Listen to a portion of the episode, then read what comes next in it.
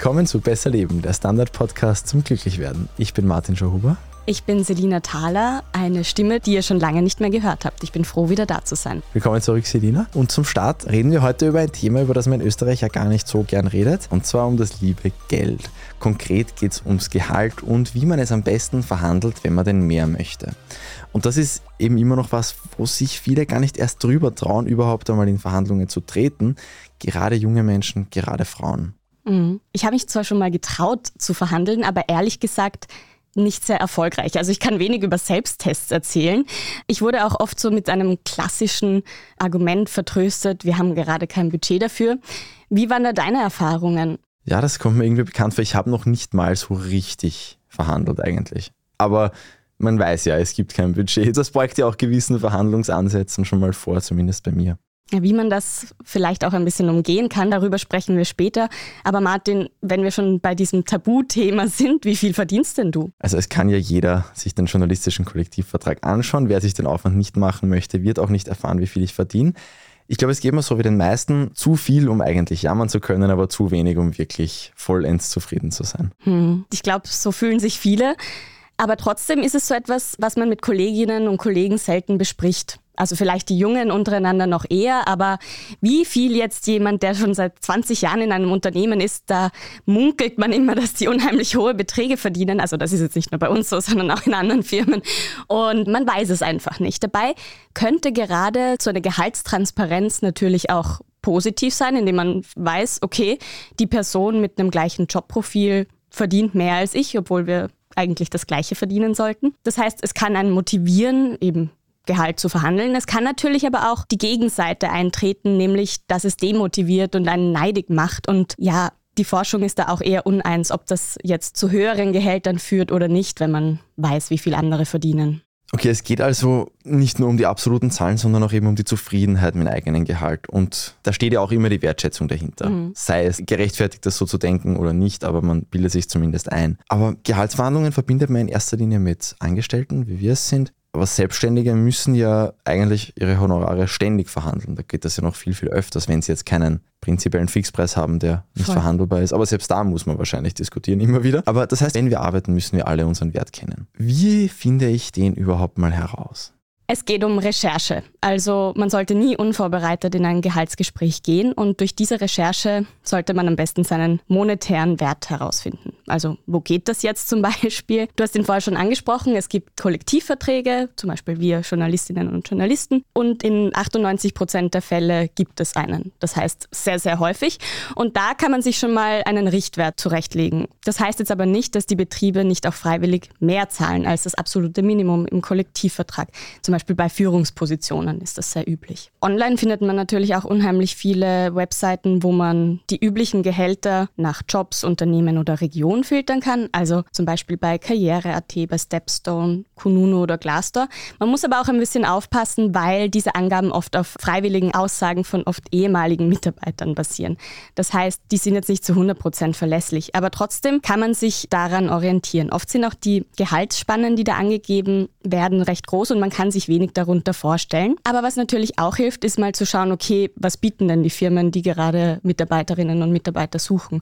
Also solche Jobinserate sich anzuschauen, ist auch immer ganz wichtig.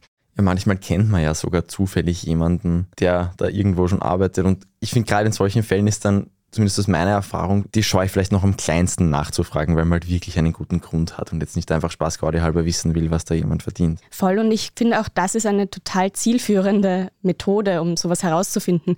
Also eben Ex-Arbeitskolleginnen oder eben schon Beschäftigte in dem neuen Unternehmen, wenn man sich gerade bewirbt, aber auch zum Beispiel ehemalige Studienkollegen, die jetzt in einer ähnlichen Stelle sind. Also die kann man alle fragen, auch Mentorinnen und Mentoren. Und immer wieder liest man dann auch den Tipp, fünf solche Menschen zu fragen, eben welches Gehalt fänden sie eigentlich realistisch für meine Position und daraus dann den Durchschnitt zu bilden. So hat man auch eine ganz gute Einschätzung. Wenn man auf fünf Leute Zugriff hat, die einem da ein Urteil ja. geben können. Genau. Und was noch etwas ist, wir haben die Jobsuche vorher schon so ein bisschen angesprochen. Wer jetzt bei mehreren Bewerbungsgesprächen eingeladen ist und da vielleicht auch Angebote von den Firmen bekommt, kann natürlich auch sehen, okay, was wären die bereit zu zahlen, was wären vielleicht andere nicht bereit zu zahlen und kann sich so auch ein bisschen ein Bild machen. Was man jetzt aber schon sagen muss, ist, das Gehalt definiert sich ja nicht nur vom Wert auf dem Arbeitsmarkt, sondern auch, was du halt mitbringst sozusagen noch zusätzlich. Also eben die Ausbildung, die Berufserfahrung, auch wie gut passe ich zu dem Unternehmen, Soft Skills etc.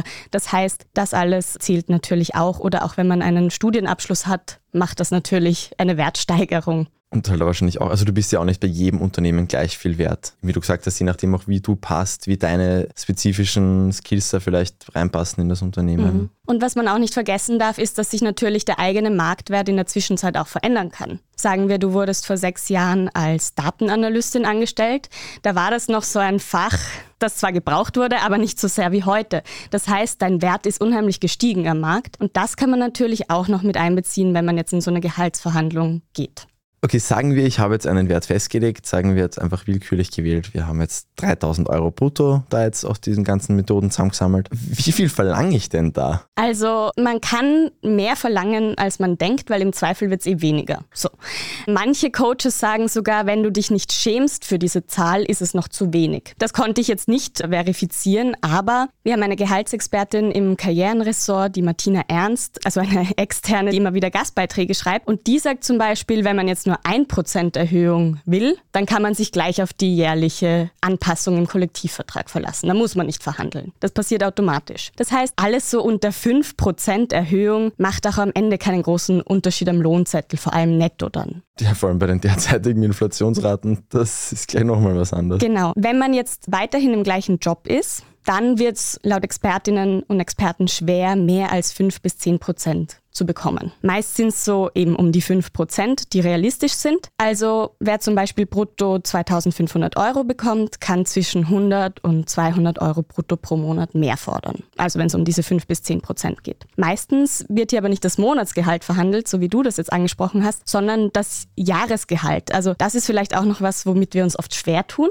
mhm. weil das so große ja. Zahlen sind. Und man sollte natürlich auch immer in Österreich mitberechnen, dass es ein 13. oder 14. Gehalt gibt. Also dass da auch mit einberechnet wird. Oder ein 15. wenn man bei einigen wenigen tollen Behörden arbeitet. Ja, stimmt. Wo man mehr rausschlagen kann, ist tatsächlich, wenn man den Job wechselt. Also da kann man mit Gehaltssprüngen von 10 bis 20 Prozent rechnen, was natürlich auch immer von der Branche und Position und so weiter abhängt, aber das ist natürlich ganz gut zu wissen. So, Jetzt weiß man immer noch nicht so genau, okay, was ist denn da jetzt so super? Also man kann sich irgendwie so ein Gehaltsband, also eine Breite überlegen, so eine Range.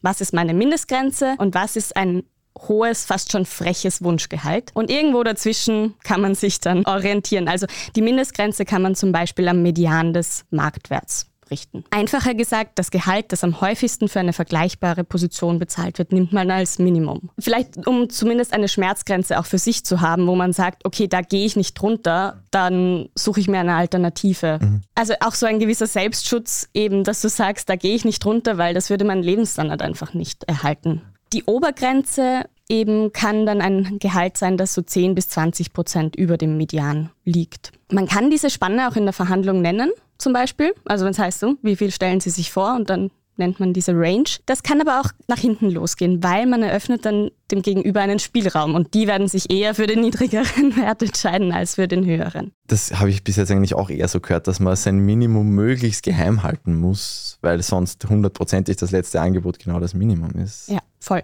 Also es ist immer gut, eben mehr zu verlangen und hoch zu ankern, heißt das mhm. in der Fachsprache. Zu diesem Ankereffekt oder dieser Ankertechnik kommen wir dann auch noch. Weil du vorher gemeint hast, es gibt sogar Coaches, die sagen, man muss sich schämen für seine erste Forderung, dass sie die richtige ist. Ich habe das aus meinem erweiterten Umfeld jetzt tatsächlich auch mitgekriegt im letzten Jahr mehrfach. Mhm. Es gibt halt momentan Branchen, da kannst du wirklich völlige Mondpreise verlangen und du musst das ja auch rechnen, diese HR sucht wahrscheinlich schon geraume Zeit, das kostet auch ein Geld, die schalten Werbeanzeigen, dass sie wen finden. Ja, dann zahlst du dir halt einmal die 10.000 brutto mehr im Jahr und können endlich die Stelle zumachen quasi. Mhm. Ja, für Firmen ist es ja unheimlich teuer, auf Mitarbeiterinnen-Suche zu sein, ja. Aktuell, eben je nach Branche, hat man sicher ganz gute Karten in der Hand, ja. Wenn ich jetzt in keiner Branche bin, wo gerade das Geld durch die Gegend geworfen wird, wann soll ich am besten mehr Geld fordern? Gibt es da im Jahreszyklus irgendwelche besseren und schlechteren Zeitpunkte? Ja, ich finde, du stellst die Frage schon richtig, nämlich wann soll ich was machen? Also man muss das einfach aktiv ansprechen und darf jetzt nicht darauf warten, dass deine Chefin zu dir kommt und sagt, hey Martin, du hast so eine gute Arbeit geleistet, ich gebe dir jetzt mehr Geld. Das spielt in der Regel nicht. Sollte irgendein Mensch auf der ganzen Welt das schon erlebt haben, bitte E-Mail an besserleben.derstandard.at. Ich glaube tatsächlich, dass es schon Leute gibt, aber es ist eben eher die Ausnahme. Auch weil viele Unternehmen festgelegte Gehaltsrunden haben. Das ist meistens einmal pro Jahr, wo eben genau definiert wird, unter welchen Bedingungen eben die Vergütung jetzt erhöht werden kann. Es gibt so zwei klassische Szenarien, die hatten wir eigentlich eh schon vorher. Erstens bei der Jobsuche, also man bewirbt sich oder zweitens, man ist schon in einer Firma und will mehr Geld. Wenn man sich jetzt bewirbt, dann ist es oft so, dass man schon im Vorfeld bei der Bewerbungsmaske online ein Wunschgehalt angeben soll. Das kann natürlich jetzt tricky sein, weil man kennt die Rahmenbedingungen des Jobs noch nicht so genau. Das heißt, wenn man hier eine Gehaltsspanne angeben kann, dann rät die Gehaltsexpertin Martina Ernst dazu. Und der unterste Wert sollte eben der Median des angebotenen Jobs sein. Wenn du jetzt bei diesem Bewerbungsportal nur eine konkrete Zahl angeben kannst, dann sollte der unterste Wert aber auch nicht angegeben werden von der Spanne, weil dann verkaufst du dich wie unter Wert. Dann glauben die vielleicht, du traust dir das nicht zu oder warum sollte der jetzt nur das Minimum für den Job wollen. Also hier ist eben dieses Hochankern wichtig, so ungefähr 10 Prozent über dem marktüblichen Gehalt es ist ja nur ein, jetzt einmal dann etwas, von dem man ausgehen kann, dass wieder sowieso noch dann gescheit verhandelt. Genau, das findet dann am Ende vom Bewerbungsprozess statt. Oft gibt es auch zwei Gehaltsrunden. Was ich auch wichtig finde hier ist, dass das auch gilt, wenn man gerade seinen allerersten Job antritt. Man muss nicht zu allem Ja und Amen sagen, nur weil man neu ist. Weil manchmal ist es zwar für einen eine Option, dass man sagt, ich verzichte aufs Gehalt und habe dafür mehr Erfahrung und bekomme einen Fuß in die Branche, ist aber auch irgendwo eine privilegierte Form, mit dem Gehalt umzugehen. Also es können sich nicht alle leisten. Und es lohnt sich auf jeden Fall zu verhandeln, gerade am Anfang, weil das setzt sich dann in der Karriere fort. Es gab da eine Studie, die ist zwar relativ klein gewesen mit 150 Berufseinsteigern, aber die, die verhandelt haben, haben durchschnittlich 5000 Dollar mehr Einstiegsgehalt pro Jahr rausschlagen können, als die, die das Angebot einfach angenommen haben. Und Studien legen nahe, dass was man am Anfang der Berufslaufbahn nicht ausgehandelt hat, holt man in den seltensten Fällen später ein. Das heißt, du wirst immer weniger verdienen. Ich glaube, man muss ja auch da dazu denken, gut, wenn man es jetzt beim Einstieg verpasst hat, trotzdem je früher, desto besser, weil jede prozentuelle Anhebung, die sicher noch kommen wird, die geht ja dann von einem höheren Wert aus, wenn man da jetzt ein bisschen nur sich rauf handelt. Mhm. Eben, wenn man jetzt in einem Unternehmen ist, dann sollte man spätestens zwei Jahre nach Eintritt mal das Gehalt verhandeln. Das ist so ungefähr der Richtwert. Und wie macht man das jetzt? Also gerade wenn man zum Beispiel ein großes, wichtiges Projekt erfolgreich oder sogar frühzeitig abgeschlossen hat oder eine wichtige Kundin an Land gezogen hat, dann sollte man sich nicht nur mit dem Lob begnügen, sondern wirklich auch Geld fordern oder auch signalisieren, dass man für eine Beförderung bereit wäre. Dann hat man eben auch ein handfestes Argument, das man dann dem Chef oder der Chefin vorlegen kann. Da gibt es eben fixe Gehaltsgespräche, das hatten wir schon. Wenn es die nicht gibt, dann kann man um einen Termin bitten, weil über Geld Geld spricht man jetzt nicht zwischen Tür und Angel oder bei der Weihnachtsfeier. Und das ist jetzt nicht zwingend die direkte Führungskraft, mit der man da redet, sondern in manchen Firmen sind das dann halt auch jemand aus der Personalabteilung oder so. Es ist auch nicht immer gern gesehen, wenn man das bei Mitarbeitergesprächen anführt. Also Manchmal soll es da wirklich nur um die persönliche Weiterentwicklung gehen, aber da kann man ja schon mal irgendwie abchecken, hey, was erwartest du als Führungskraft eigentlich von mir und übertreffe ich diese Erwartungen oder werde ich denen gerecht? Weil dann weiß man auch schon, okay, ist die auf meiner Seite, würde die jetzt das auch honorieren in Geld. Was man auch noch berücksichtigen sollte, ist, es gibt ja immer diese Budgetverhandlungen. Daher kommt ja auch oft an dieser Satz, wir haben eigentlich kein Budget für diese Gehaltserhöhung. Das heißt, im Hintergrund zu wissen, wann sind diese Budgetverhandlungen, die sind meistens im Herbst, hilft einem, weil man dann schon vorzeitig irgendwie anmerken kann, hey, ich hätte gern mehr Gehalt und dann wird das fürs nächste Jahr mitgeplant. Ich muss jetzt kurz in eine Zeitmaschine steigen. Ich glaube, die sind nämlich bei uns schon am Laufen. Gut, wir machen jetzt eine kurze Werbepause, um das Geld reinzuholen, das wir dann für das Budget brauchen für uns, wenn wir den Gehalt verhandeln. Und dann möchte ich ein paar dieser Killerphrasen mal bearbeiten und was man da dagegen sagen kann. Ich bin Doris Prisching. Und ich bin Michael Steingruber. Und gemeinsam sind wir Serienreif. Das ist der Standard-Podcast über die spannende Welt der Serien. Genau, bei uns erfahren Sie faszinierende Details über House of the Dragon und die Ringe der Macht. Und restlos alles über satanische Spiele in Stranger Things. Wir widmen uns Seriengrößen von Obi-Wan Kenobi bis zu RuPaul. Und zerlegen die neueste Marvel-Serie. Wenn nötig. Serienreif, euer Streaming-Podcast, jeden zweiten Donnerstag eine neue Folge.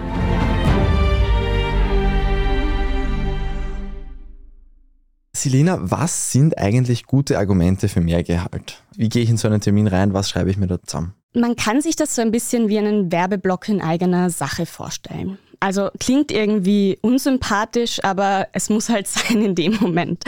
Wir haben eh schon einige Punkte angerissen. Es geht darum, Erfolge vorzuweisen und die verknüpft man dann mit dem Gehalt, indem man eben erklärt, warum man das Geld wert ist. Und zur Vorbereitung kann man sich so ein paar Fragen stellen. Eben, kamen Aufgaben dazu und welche konkret? Bin ich schneller als zu Beginn? Hat sich meine Rolle im Team verändert? Steht eine Beförderung an? Habe ich durch eine Weiterbildung neue Fähigkeiten mitgebracht? Oder was an meiner Tätigkeit hat besonders zum Erfolg der Abteilung beigetragen? Wo bin ich unterstützend eingesprungen? Also wenn jetzt zum Beispiel während Corona irgendwo was zu tun war, was eigentlich nicht im eigenen Bereich liegt. Aber auch, was hat die Firma davon, wenn sie mir mehr Geld zahlt, ist auch immer gut zu wissen. Aber auch bei Absolventinnen kann es auch zum Beispiel sein, habe ich bereits Berufserfahrung gesammelt? Also das ist so zur Vorbereitung vielleicht ganz hilfreich gleich. Da muss man ja, glaube ich, auch oft dazu denken, dass der Mensch, mit dem man das verhandelt, nicht zwingend mitbekommt, was man so macht im Alltagsgeschäft. Also im Extremfall natürlich, wenn das jemand vom HR ist, aber selbst wenn das dann irgendjemand aus der, wenn wir jetzt in den Medien bleiben, irgendjemand aus der Chefredaktion ist, die haben ja auch nicht alle Leute so individuell immer im Blick. Und da lohnt es sich ja vielleicht auch auf gewisse Sachen noch einmal zu betonen, die man selber für offensichtlich hält. Aber gerade das sind ja oft dann die Kernqualitäten, dass man das vielleicht auch noch mal ein bisschen trommelt. Mhm, auf jeden Fall. Und wie gehe ich da jetzt dann taktisch hin? Es gibt unterschiedliche Möglichkeiten. Eine, die wir schon erwähnt haben, ist diese Ankertechnik auch Ankereffekt genannt. Und das ist ein recht bekannter Kniff. Also es geht im Prinzip darum, dass die Zahl, die als erstes genannt wird, als Referenz, eben als Anker, für alle nachfolgenden Zahlen gibt. Das heißt, alles wird immer in Relation zu dieser Zahl gesehen. Und da ist es eben wichtig, dass ich, also oder du, je nachdem, wer jetzt halt mehr Geld will, als erstes diesen Anker setzt und jetzt nicht dein Verhandlungspartner. Um ein Beispiel zu bringen, wenn wir jetzt recherchiert haben, dass wir in einer Gehaltsstufe zwischen 45.000 und 50.000 Euro jährlich liegen, dann sagt man jetzt nicht, mit diesem Anker, ich glaube, mir stehen 50.000 zu, sondern man kann das ein bisschen verpacken. Nämlich, korrigieren Sie mich, wenn ich falsch liege, aber ich habe gelesen, dass Angestellte in meiner Position üblicherweise zwischen 50 und 55.000 Euro erhalten. Das ist dann keine Forderung, man setzt aber gleichzeitig diesen Anker von 55.000, der ja höher ist als die eigentliche Spanne, und hat so eine Referenz für die spätere Diskussion da gibt es wahrscheinlich auch sehr unterschiedliche Reaktionen darauf, je nachdem, wie gut sich das Gegenüber auskennt. Ja. Aber gut, der denkt sich vielleicht auch, hm, vielleicht zahlen wir einfach nur in unserer Firma ein bisschen zu wenig. Genau, kommt dann entgegen. Das kann natürlich auch sein, ja. Aber gibt es so eine beste Verhandlungstaktik abseits davon, dass ich jetzt einmal eine hohe Zahl nenne? Das ist ja auch was Zwischenmenschliches mhm. auf einer gewissen Ebene. Auf jeden Fall.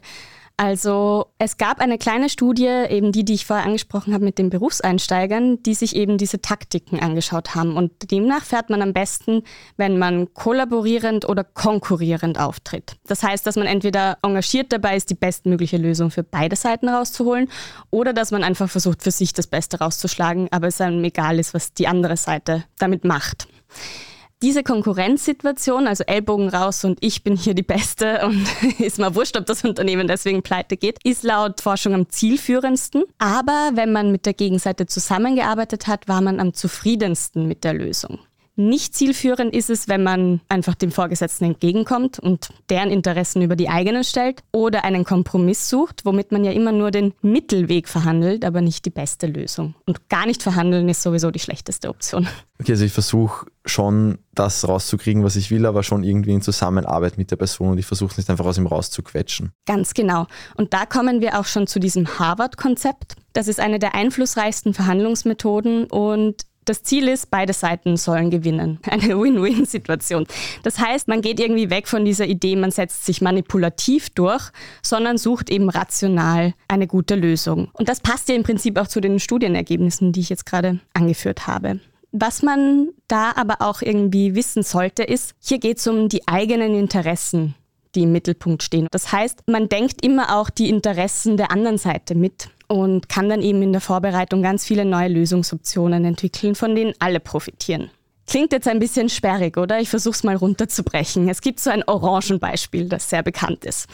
Zwei Kinder streiten sich um eine Orange und kommen zur Lösung, okay, wir schneiden sie einfach in zwei Hälften, dann haben wir beide was davon.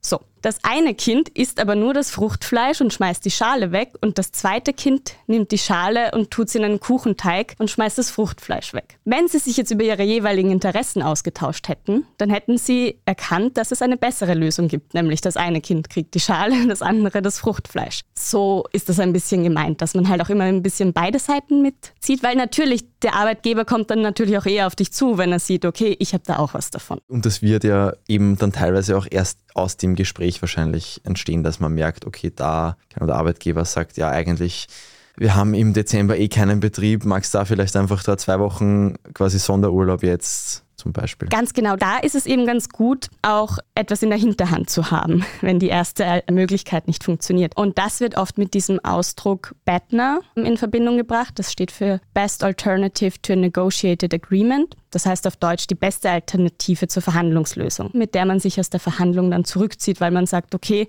ich verliere jetzt mehr, als dass ich gewinne das ist im Prinzip so ein Sicherheitsnetz, dass man sich im Vorfeld ganz viele Alternativen überlegt, die eben auch die Interessen des Arbeitgebers mit einbeziehen, weil man so einfach besser zu einem Ergebnis kommt, was für beide gut ist. Und man läuft eben nicht Gefahr, dass man schlechter aussteigt, als die ganzen Alternativen, die man sich im Vorfeld schon vorbereitet hat. Also diese Badners sind quasi alle noch über dieser Untergrenze, wo ich sage, jetzt habe ich verloren. Das sind alles noch Sachen, wo ich mir dann zumindest denke, okay, ja, es hat sich jetzt auszahlt, dass ich mich da hinsetze. Aber ja. die packe ich wahrscheinlich jetzt auch nicht sofort aus, weil wenn ich jetzt wirklich eine Priorität habe, was bei den allermeisten Menschen Geld ist, dann werde ich ja da jetzt nicht sofort im zweiten Halbsatz sagen, aber eigentlich wird das auch eine Option sein, oder? Genau. Es sagen auch manche, man sollte die gar nicht verraten oder eben nur im Äußersten dann auspacken, genau. Jede und jeder, der schon mal Gehaltsverhandlungen gemacht hat, wird wahrscheinlich schon mal den Satz und nicht nur die, die im Medienbereich arbeiten, ja, das ist nett und das würden wir auch total gern zahlen, aber leider haben wir dafür kein Budget gehört. Das kann ja auch sehr glaubwürdig sein. Das, das muss man ganz ehrlich sagen.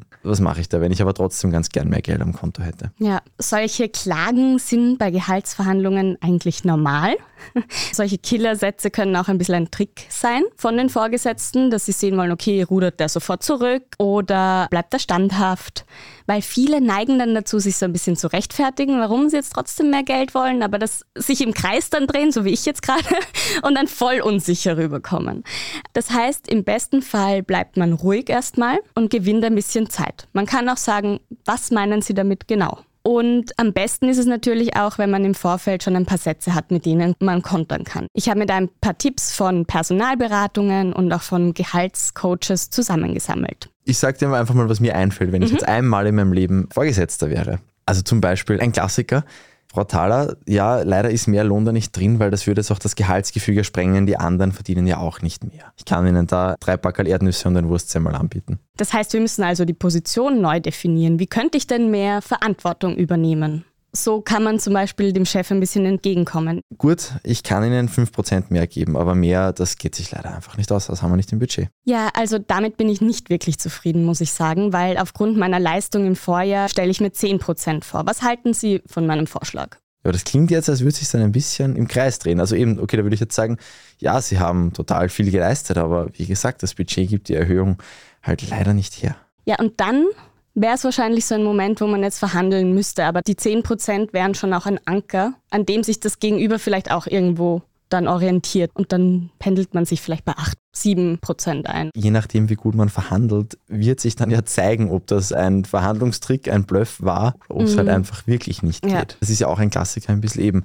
Wenn ich jetzt sage, das wäre jetzt den Kolleginnen gegenüber sehr ungerecht, weil die ja verdienen ja auch das, was sie jetzt verdienen und sie sind ja zufrieden damit. Ja, dann gibt es unterschiedliche Möglichkeiten. Also du gibst dich jetzt sehr sozial irgendwie so den anderen gegenüber. Man kann zum Beispiel sagen, gute Leistungen erfordern auch ein gutes Gehalt. Und vielleicht haben am Ende auch die Kolleginnen was davon, wenn es neue Gehaltsmaßstäbe gibt. Man nimmt halt dem der Vorgesetzten dieses Zepter des Sozialen aus der Hand ja. ein bisschen. Also er hat ja angefangen mit dieser Schiene, von dem her finde ich das schon legitim. Stimmt. Ansonsten kann man sich auch mit der Vorgesetzten verbünden, indem man sagt, ja gut, ich behandle unsere Vereinbarung vertraulich, wir werden die Kolleginnen und Kollegen nicht erfahren. Und was Sie mit den Kollegen besprechen, geht mich ja nichts an, es geht um meine individuelle Leistung. Und ich verspreche, ich parke meinen neuen Sportwagen nicht vor der Firma. Es wird keiner drauf. Manchmal führt man ja so die erste Gehaltsverhandlung noch mit den Menschen, die dann nicht wirklich verantwortlich sind. Mhm. Und die sagen dann auch ganz gern, ja, ich finde eh, dass du total tolle Arbeit machst, ich würde doch gern viel mehr geben, aber leider, weißt du, von oben, schwierig, schwierig. Mhm. Ja, das kann man tatsächlich ein bisschen ausnutzen oder sich da draufsetzen, dass die direkte Führungskraft einem eigentlich eh mehr zahlen will. Das heißt, super, Sie stimmen mir ja schon zu, suchen wir doch einen Weg, wie wir das gemeinsam durchsetzen können. Das heißt, man nimmt sich diese Person als Verbündete und verhandelt dann mit dem Oberboss. Man kann es aber auch ein bisschen anders machen, nämlich Sie als meine direkte Führungskraft können doch meine Leistung im Unternehmen am besten beurteilen. Welche Erhöhung schätzen Sie für angemessen ein? Dann weiß man schon, okay, wie viel geht, wie viel nicht. Was ist, wenn du jetzt schon vor einem Jahr bei mir warst und damals schon eine angemessene Gehaltserhöhung bekommen hast, sage ich mal. Was ist, wenn ich dich auf das jetzt hinweise, eben ja, sie waren doch letztes Jahr schon hier und haben eine Erhöhung bekommen. Ja, das stimmt natürlich. Aber wir haben damals nur wirklich einen konkreten Erfolg honoriert und jetzt keinen Stufenplan ausgemacht, wie das Gehalt in Zukunft sich entwickeln wird. Und seitdem haben sich auch meine Aufgabenfelder deutlich vergrößert oder meine Qualifikationen haben sich erweitert, je nachdem. Und ich bin der Ansicht, dass das eine weitere Erhöhung rechtfertigt. Und was ist mit dem anderen sehr großen Klassiker? Ja, jetzt geht leider gar nichts. Wir können gerne in eineinhalb Jahren am St. Nimmerleinstag nochmal sprechen? Ja, also man sollte sich auf sowas eher nicht einlassen. Am besten sollte man sich schriftlich geben, dass es entweder in eineinhalb Jahren wirklich ein höheres Gehalt gibt. Oder man sagt, nein, mein Anliegen erfordert einen früheren Termin, da ich jetzt was vorweisen kann, das eine Anpassung rechtfertigt. Und wenn es jetzt gerade zeitlich für Sie ungünstig ist, warum machen wir dann nicht einen Termin in den nächsten vier Wochen aus? Ja, und die wenigsten Budgets sind, glaube ich, wirklich so träge, dass man da wirklich so lang warten müsste. Und was ist, wenn dann wirklich, also ich bin jetzt wieder der grantige Vorgesetzte, ja, Frau Thaler, wenn es Ihnen hier nicht gefällt, wir halten Sie nicht auf. Also das finde ich ist echt eine krasse Formulierung eigentlich, weil es irgendwie einem so vermittelt, hey, du bist eh entbehrlich. Also man sollte da nicht gekränkt sein, sondern eben versuchen, positiv zu bleiben und auch irgendwie zu vermitteln, hey, mir gefällt's hier und deshalb bin ich auch auf sie zugegangen, um über meine Perspektiven zu sprechen, weil das dann auch neue Optionen eröffnet, wie man eben vielleicht sich entwickelt im Unternehmen. Ja gut, eben ja, Sie wissen ja, dass die Zeiten sind schwierig, Inflation und das und Lieferengpässe. Also die finanzielle Situation lässt jetzt leider gerade nicht zu, dass wir Ihnen mehr geben. Ja, das ist mir durchaus bewusst. Anstelle eines höheren Lohns kann ich mir aber auch gut vorstellen, über Zusatzleistungen zu verhandeln. Zum Beispiel eben mehr Freizeit, mehr Urlaubstage, sonstige Benefits, ein Klimaticket, um zu pendeln oder so. Und was ist, wenn die Vorgesetzte das so auf dieses das gibt es ja gerade in Startups, aber schon noch mhm. in anderen Betrieben ganz, ganz oft, dass man so sagt, ja, aber wir haben uns ja alle so lieb und es ist ja so cool, das muss ja doch die 100 Euro weniger im Monat wert sein, weil wir sind halt jung und hip und haben jetzt noch nicht so viel Geld. Obwohl natürlich die Person, die das sagt, meistens länger mal breiter kassiert und mhm. Dienstwagen fährt. Ja, also für Luft und Liebe arbeitet man ja auch nicht, auch wenn es irgendwie Spaß macht. Also immerhin bringt man eine Leistung für das Unternehmen und die sollte man niemals gratis machen. Also dazu mal ganz prinzipiell. Wie kann man da jetzt kontern? Ja, ein gutes Klima im Unternehmen finde ich tatsächlich sehr wichtig. Ich denke aber auch, dass ich meinen Teil dazu beitrage. Und dennoch ist mir eine finanzielle Entlohnung meiner Leistung auch sehr wichtig. Und sonst halt vielleicht auch wieder sonstige Benefits dann in dritter Runde ansprechen mhm. vielleicht. Gibt es da noch irgendwelche zwischenmenschlichen Tricks? Also ich weiß nicht, zum Beispiel, ich habe irgendwann einmal gelesen, also das ist auch eine klassische Interviewtechnik, dass man das Gegenüber spiegelt, mhm. dass man eben die Bewegungen immer gleich macht. Gibt es solche Schmähs? Wo ja. man einfach wirklich auf die Menschlichkeit des Gegenübers da ein bisschen. Mhm. Also das Spiegeln hast du schon angesprochen, das funktioniert auf jeden Fall. Auch wie man zum Beispiel einander gegenüber sitzt. Also wenn man vis-à-vis -vis sitzt, kann das sehr konfrontativ sein. Wenn man übers Eck sitzt, dann vermittelt einem das eher sowas von, wir suchen jetzt gemeinsam, wir packeln uns zusammen, um die beste Lösung zu finden. Also man hat auch die gleiche Blickrichtung, was dann auch oft ganz angenehm sein kann. Überhaupt auch die Körperhaltung, wir hatten das ja auch schon in einer Folge, kann auch sehr viel Selbstbewusstsein ausstrahlen oder eben auch Unsicherheit. Und Blickkontakt ist natürlich auch etwas, was Vertrauen schafft, genauso wie das Spiegeln. Auch Komplimente zu machen kann einen Einfluss haben aber jetzt nicht über das Aussehen des Gegenübers, sondern zum Beispiel, ach, das ist ein guter Kaffee oder du hast eine tolle Aussicht. also wenn ich den Kaffee loben will, dann müssen wir die Verhandlungen extern machen. Ja, oder eben die tolle Aussicht aus dem Bürofenster oder so. Also so ein gutes Wohlfühlklima schaffen ist natürlich immer wichtig. Man kann sich auch mit ein bisschen Humor drüber retten.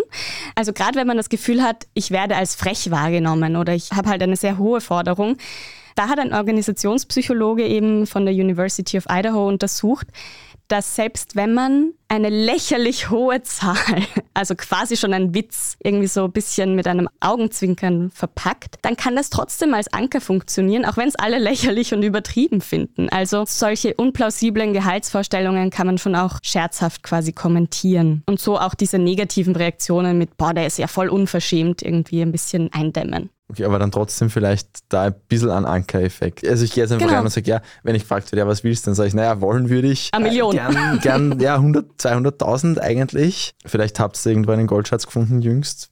Aber dass das dann trotzdem hängen bleibt. Genau. Ist da die These. Okay. Genau. Also einfach das von vorher. Und natürlich auch immer freundlich sein, hart in der Sache, aber sanft zu den Menschen. Das verbündet irgendwo auch. Und sich Zeit lassen, das hatten wir schon. Also, wenn du jetzt ein Angebot bekommst und sofort Ja sagst, dann verpasst du vielleicht die Chance, dass wenn du kurz zögerst oder noch nicht was sagst, dein Gegenüber mit einem höheren Angebot noch ankommt. Und es gibt auch so Detailspielereien, also dass man Gehaltsanpassung statt Erhöhung sagt, weil das einfach eben ein bisschen ein anderes Geschmäckle hat. Oder man sollte nicht zu vage oder im Konjunktiv formulieren. Das heißt, es macht einen Unterschied, ob man sagt, ich hätte eigentlich gerne 45.000 Euro oder ob man sagt, meine Gehaltsvorstellung liegt bei 45.000 Euro. Was sind jetzt No-Gos? Also ich glaube, die klassische Angst ist ja einfach wirklich als gierig oder halt als einfach übertrieben wahrgenommen zu werden. Ja, also zum Beispiel auf das Gehalt der Kollegen verweisen, wenn man es denn weiß, weil so verkauft man sich erstens schlecht und weil es ja um die eigenen Leistungen geht und man wirkt auch so ein bisschen trotzig, neidig und geht irgendwie weg von diesen Sachargumenten. Dann auch irgendwie der Verweis auf die Inflation oder dass das Heizen gerade zu teuer ist, also sind schlechte Argumente. Oder auch zu sagen, ich bin jetzt schon so lange in dem Unternehmen oder es hat sich schon so lange nichts mehr bei meinem Gehalt getan und ich mache dauernd Überstunden. Auch da verkauft man sich schlecht. Oder ebenso, wie wir vorher das Beispiel hatten, dass der Chef oder die Chefin sagt, ja, dann können sie halt gehen, auch mit einer Kündigung zu drohen. Also man kann natürlich über einen Jobwechsel nachdenken, aber es wirkt jetzt nicht sonderlich. Also was denkt sich dann die Führungskraft? Ja, dann geh halt. Also so. Also es ist halt ein hohes Pokern. Ich habe schon noch mitbekommen, man will nicht glauben, was auf einmal möglich sein kann, wenn man glaubwürdig mit einer Kündigung droht.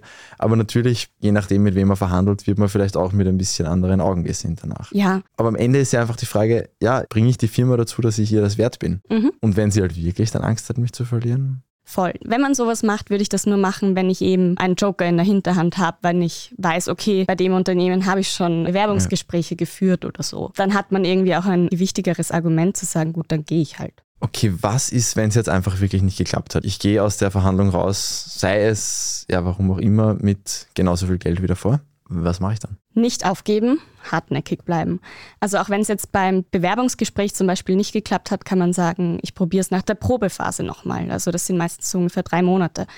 Oder man sagt, man spricht in einem halben Jahr nochmal. All diese Sachen, wo man irgendwas vertagt, irgendwas nachverhandeln will, sollte man sich schriftlich ausmachen und am besten auch gleich einen Kalendereintrag mit der jeweiligen Person, weil dann hat man auch gleich was, wo man sagt, du, wir haben uns das schon ausgemacht, dann kommt die auch nicht mehr so leicht aus. Was wären denn noch so Sachen abseits des Gehaltes, an die man vielleicht nicht so denkt, die man sich noch reinverhandeln könnte? Ja, also zum Beispiel Homeoffice-Tage oder flexible Arbeitszeiten, zusätzliche Urlaubstage kann man fordern, aber auch Weiterbildungen und Coaching. Je nach Unternehmen kann man auch Anteile oder Aktien fordern. Was aber eher für Führungskräfte und jetzt nicht so für die Einsteigerinnen vorgesehen ist. Um es nochmal zusammenzufassen, eine Gehaltsverhandlung sollte man nicht so sehen, dass einer als Gewinner und einer als Verlierer rausgeht, sondern eben, dass so eine Win-Win-Situation entsteht, weil das am meisten zu Zufriedenheit führt. Weil gerade diese Unzufriedenheit oder dieses Gefühl zu haben, ich werde für meine Leistung nicht richtig wertgeschätzt, ist halt auch total kontraproduktiv. Einerseits für die Person, die dann vielleicht auch denkt, oh, ich bin nicht mehr motiviert, mache ich halt nur noch das Mindeste. Und eben auch für das Unternehmen, weil die dann eine Beschäftigte haben, die sich eben nicht mehr so ins Zeug legt. Das heißt, Geld kann auch motivieren. Das kann man ja auch in einem Gespräch irgendwo vielleicht einmal fallen lassen. ja. Gut, jetzt werden wir alle Gehaltsverhandeln und wenn wir dann mehr Geld haben, dann gibt es einen Standard-Podcast, den wir hören sollten, der ganz, ganz neu ist noch. Und zwar sind das die Kolleginnen und Kollegen von Lohnt sich das. Die erklären uns ab sofort jede Woche, was wir mit unserem Geld machen können, wie wir es anlegen können, was so sonstige Sachen sind, die man wissen sollte rund um das Thema Finanzen. Das klingt dann so. Inflation, Kostenexplosion, unsichere Wirtschaftslage. In diesen Zeiten dreht sich mehr denn je alles um Geld. Wie kommen wir am besten durch die Krise und wie sichern wir uns für die Zukunft ab? Ich bin Max Leschanz. Ich bin Helene Dallinger. Und ich bin Davina Brumbauer. Wir sind Redakteurinnen beim Standard und wir haben uns ehrlich gesagt bisher eher wenig mit dem Thema Finanzen beschäftigt. Das soll sich jetzt ändern. Deswegen laden wir ab jetzt jede Woche Expertinnen ein, die uns alles rund um Derivate, ETFs, Gold und Krypto erzählen. In unserer ersten Folge sprechen wir mit Alexander Hahn. Er berichtet seit sieben Jahren für den Standard über Wirtschaft und beschäftigt sich insgesamt schon seit fast 30 Jahren mit Aktien und Finanzen. Alex gibt uns einen Überblick darüber, was wir wissen müssen, wenn wir unsere Finanzen in die Hand nehmen wollen. Wer auch gerne bei uns bleibt, abonniert uns bitte auf Apple Podcasts, auf Spotify oder wo auch immer ihr sonst Podcast hört. Gerne 5-Sterne-Bewertungen verteilen, wo das möglich ist und auch gerne Themenvorschläge an besserleben.derstandard.at schicken. Auch sonstiges Feedback ist immer gern gesehen. Das war Besser Leben, der Standard-Podcast zum Glücklichwerden. Ich bin Selina Thaler. Ich bin Martin Schauhuber. Und diese Folge wurde produziert von Christoph Grubitz. Baba. Bis nächste Woche.